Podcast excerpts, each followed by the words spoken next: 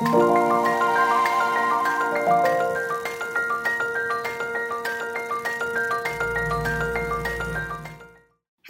欢迎收听《痛痛飞走了》，用声音解决你的身心痛点。我是巧兰，我是云晨，我是于婷。国内发生本土疫情，痛痛飞走了，推出新冠即时报特别系列，用短短时间来分析最新的疫情趋势。最近的本土疫情稍有趋缓，大家最大的痛点大概就是必须宅在家防疫。那虽然台湾还在严防的一个阶段，不过近期有观察到国际间对边境管制好像稍微有做一些调整。云层是不是可以帮我们跟大家分享一下？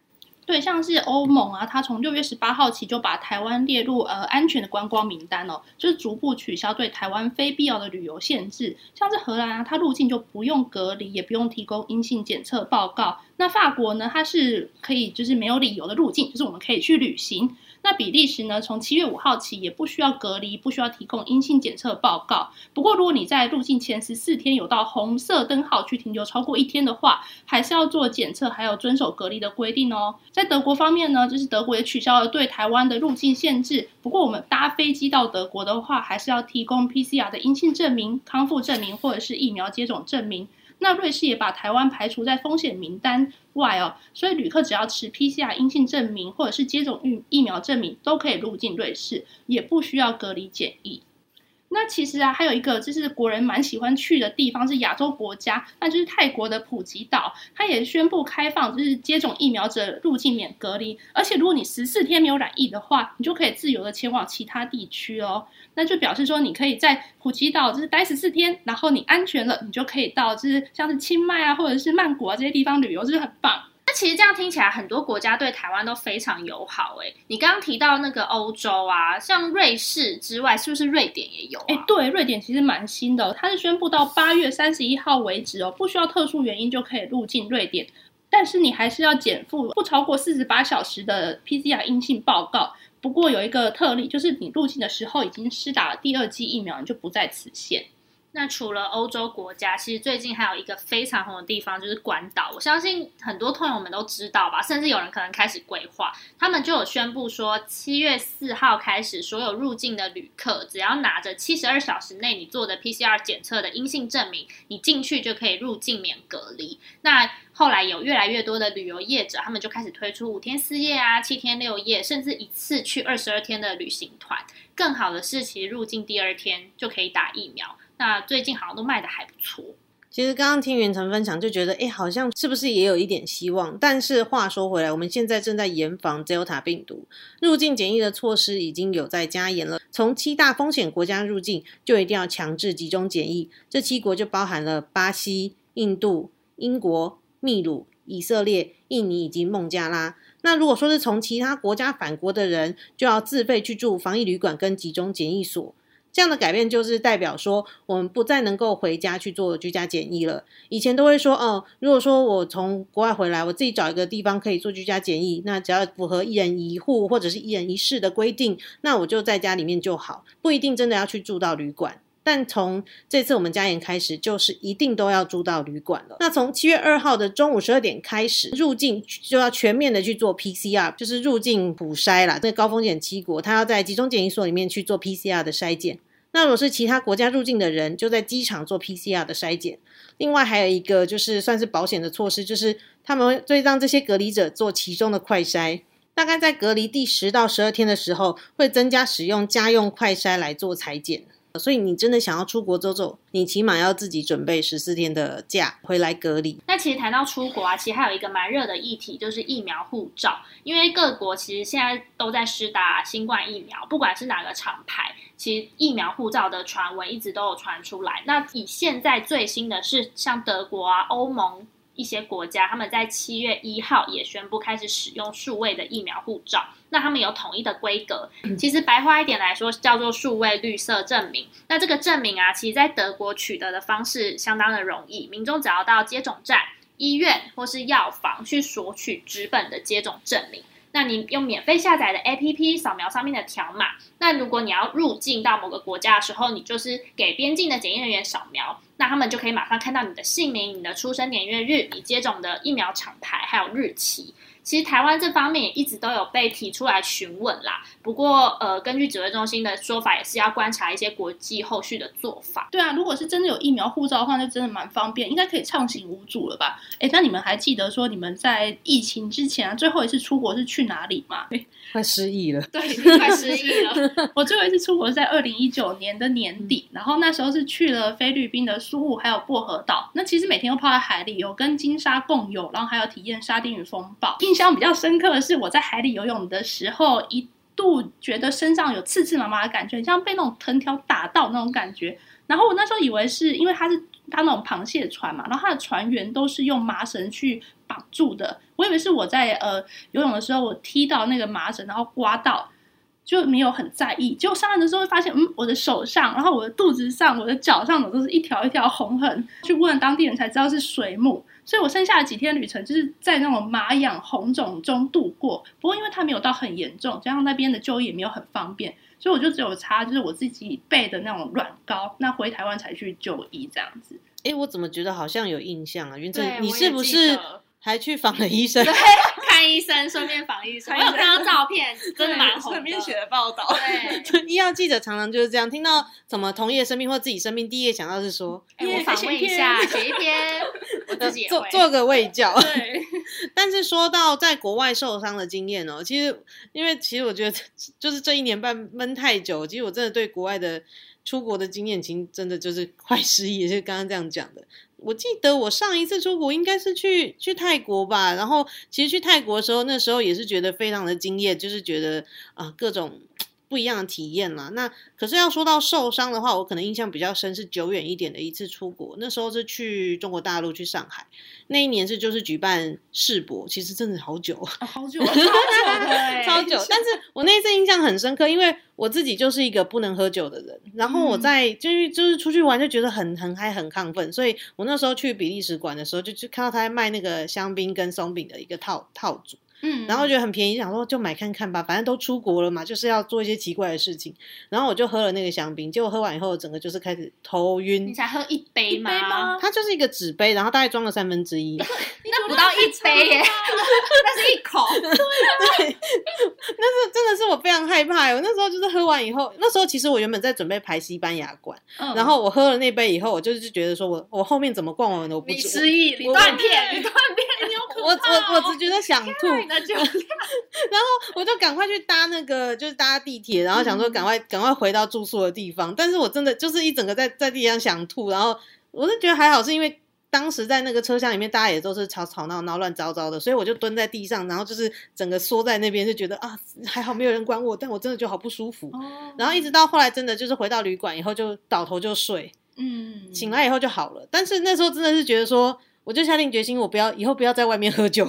哦，所以你就再也没喝过酒了吗？其实蛮就是大部分在外面的话，我都不太会喝，就是可能就会去喝，就是尽量喝茶或什么的。所以是酒精饮料也不行，不行，真的不行。点一口都不行那种。我有一次是在就是可能回去中部那种亲戚家，然后那边大家在那边喝酒的时候，就喝了一小杯，就是那种不是那种很小杯那种酒嘛。嗯然后那美酒，我再喝一杯，然后之后喝完以后，我就断片了。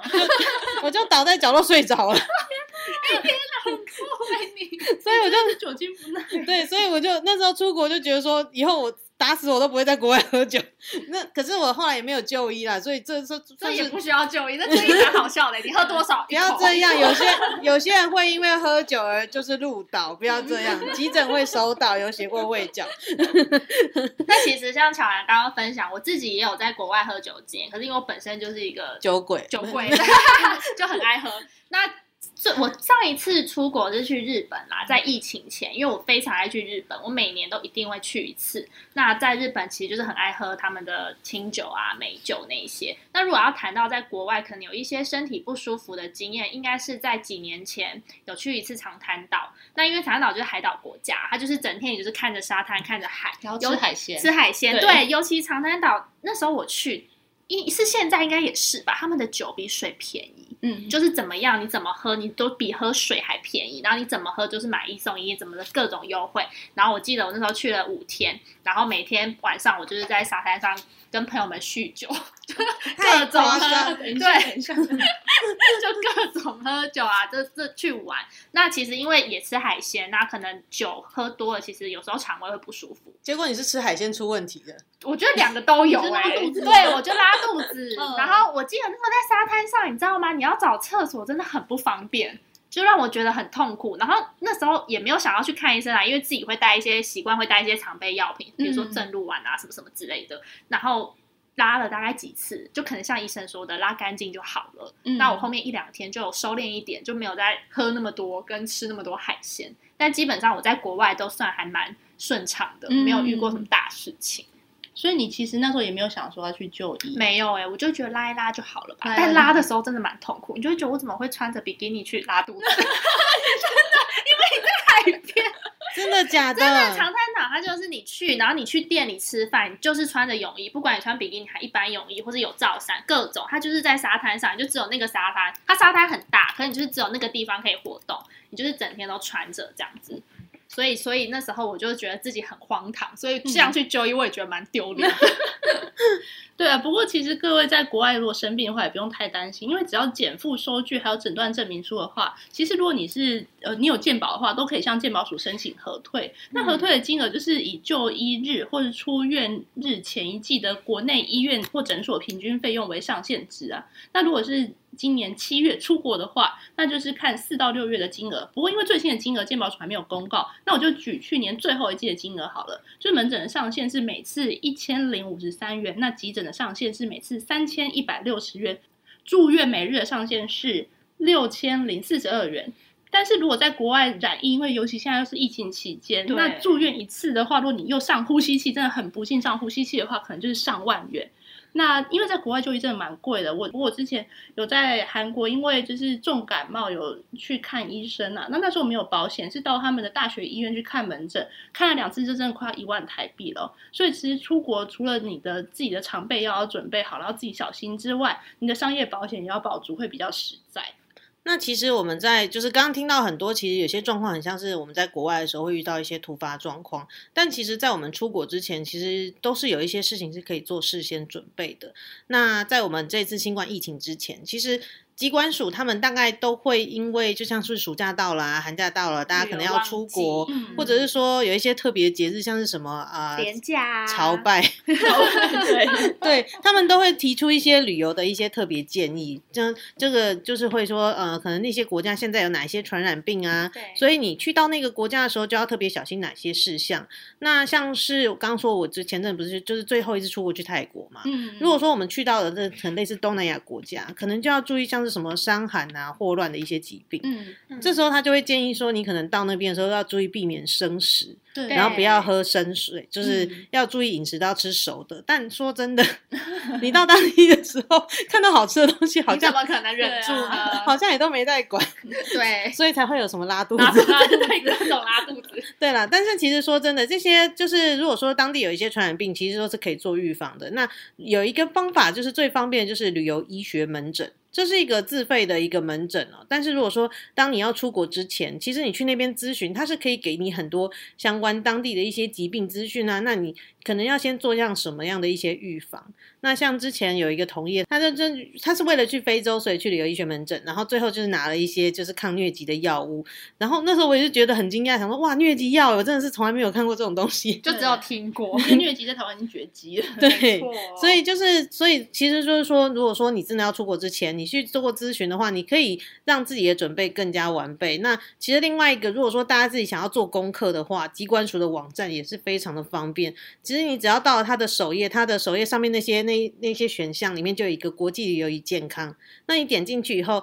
里面有一个就是国际旅游处方间，你就可以选择你要去哪个州别、哪个国家，然后你点进去以后，它就会告诉你现在有哪些疫情。你现在点进去，大家都只会看到严重特殊传染性肺炎。肺炎，对，之后之后，之后如果你想出去的话，就可以点，那你就可以看到它有什么样的一些警示。那它也会提醒你旅游前的准备啊，那你可以做哪些预防接种跟建议，然后还有当地现在流行什么疾病，像是说如果说去东南亚，你刚刚说除了就是伤寒啊、霍乱啊，可能就要再注意登革热。对，其实我们每年很多登革热都是从东南亚过来，境外移入，对，境外移入。当时啊，但现在我们都已经快忘记这些疾病了。大家都没办法出门，你知道吗？对啊，所以我们这疫情就是其他的疫情都缓下来。因为大家都那个卫生做的很好，肠病毒啊、流感啊都少很多。对对都数据都有下降。对对，但是如果说你自己做功课，你可以上疾管署的网站。但是如果说你觉得自己做功课，或者是其实真的是有一些事情要去做一些准备，拿药啊、打预防针啊或什么的，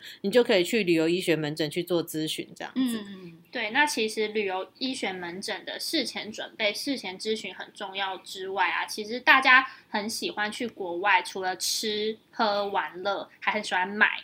那像日本，我自己去日本，我就很爱买药妆店。虽然说现在可能呃你出国的机会少啦，但是有些人其实陆续都在安排说要出国打疫苗。那可能欧美国家也有很多那种药品、保健食品是可以购买。那其实，在台湾啊，你带药回来是有一些相关规范，我相信很多民众可能都有点不大清楚，因为连我之前其实都没有这么清楚。那我举比较常见的就是像综合感冒剂啊、维生素或是肠胃药，还有皮肤外用那种药膏等，那种我自己在日本也很爱买。那它的规定其实是每种最多是十二瓶，包括几盒、几条、几罐、几支都是一这个单位。那你总共其实不能超过三十六这个数字，不管是瓶或是盒。那或是另外比较常见的定状保健食品、胶囊状的食品，最多都是十二瓶、十二盒、十二罐、十二包、十二袋，也都是用这些单位去算。那如果你回来被查到的话，它会依不同的可能你不同的违规等级，或是你的数量，会去有相关的法则。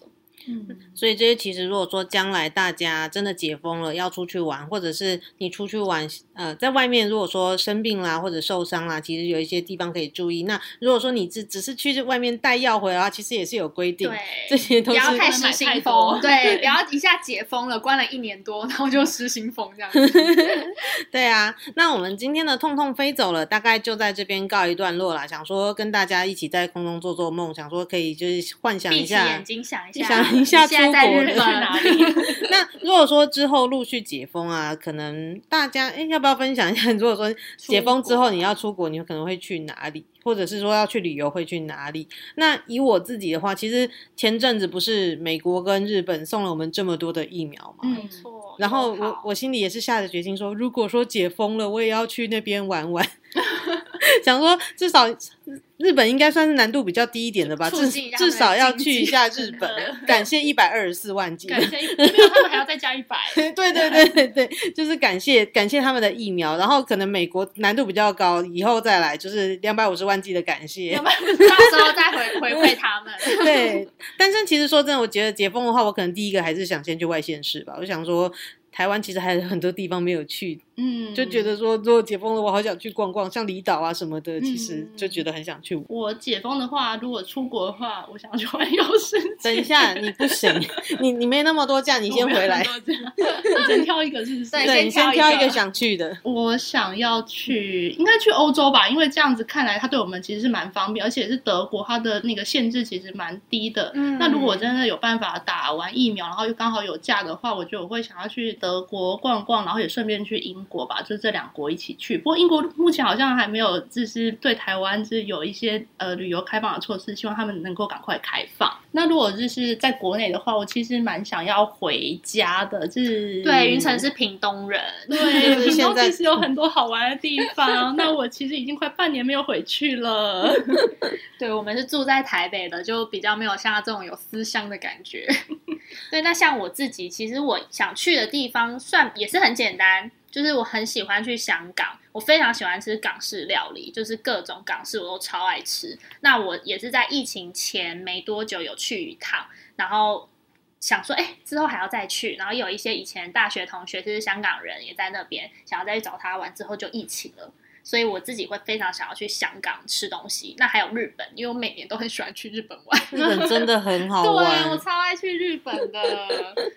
对啊，那其实就是今天就想说帮大家整理一下，如果说你要出去旅游的话，可以注意哪些事情？那希望对大家有帮助。喜欢我们的 podcast 就赶快追踪，痛痛飞走了。在各收听平台按下订阅跟评分，也可以上我们的 IG 跟我们互动。那那先前我们有 PO 过，就是疫情结束最想做的事情哦。于婷有分享一张惊人美照，大家可以去看一下。对，就是在日本玩雪，真的可以去看一下，看了之后就会心痒，很想去。那所以大家也要记得去追踪我们的 IG，我们的 IG 是 Pan Pan Fly Away，各位不定期更新节目相关资讯，也可以留言和我们互动。有任何医疗上的问题，都可以私讯我们的 IG 小盒子，或是分享你们的旅游经验啊，或是出国前你们都会准备些什么。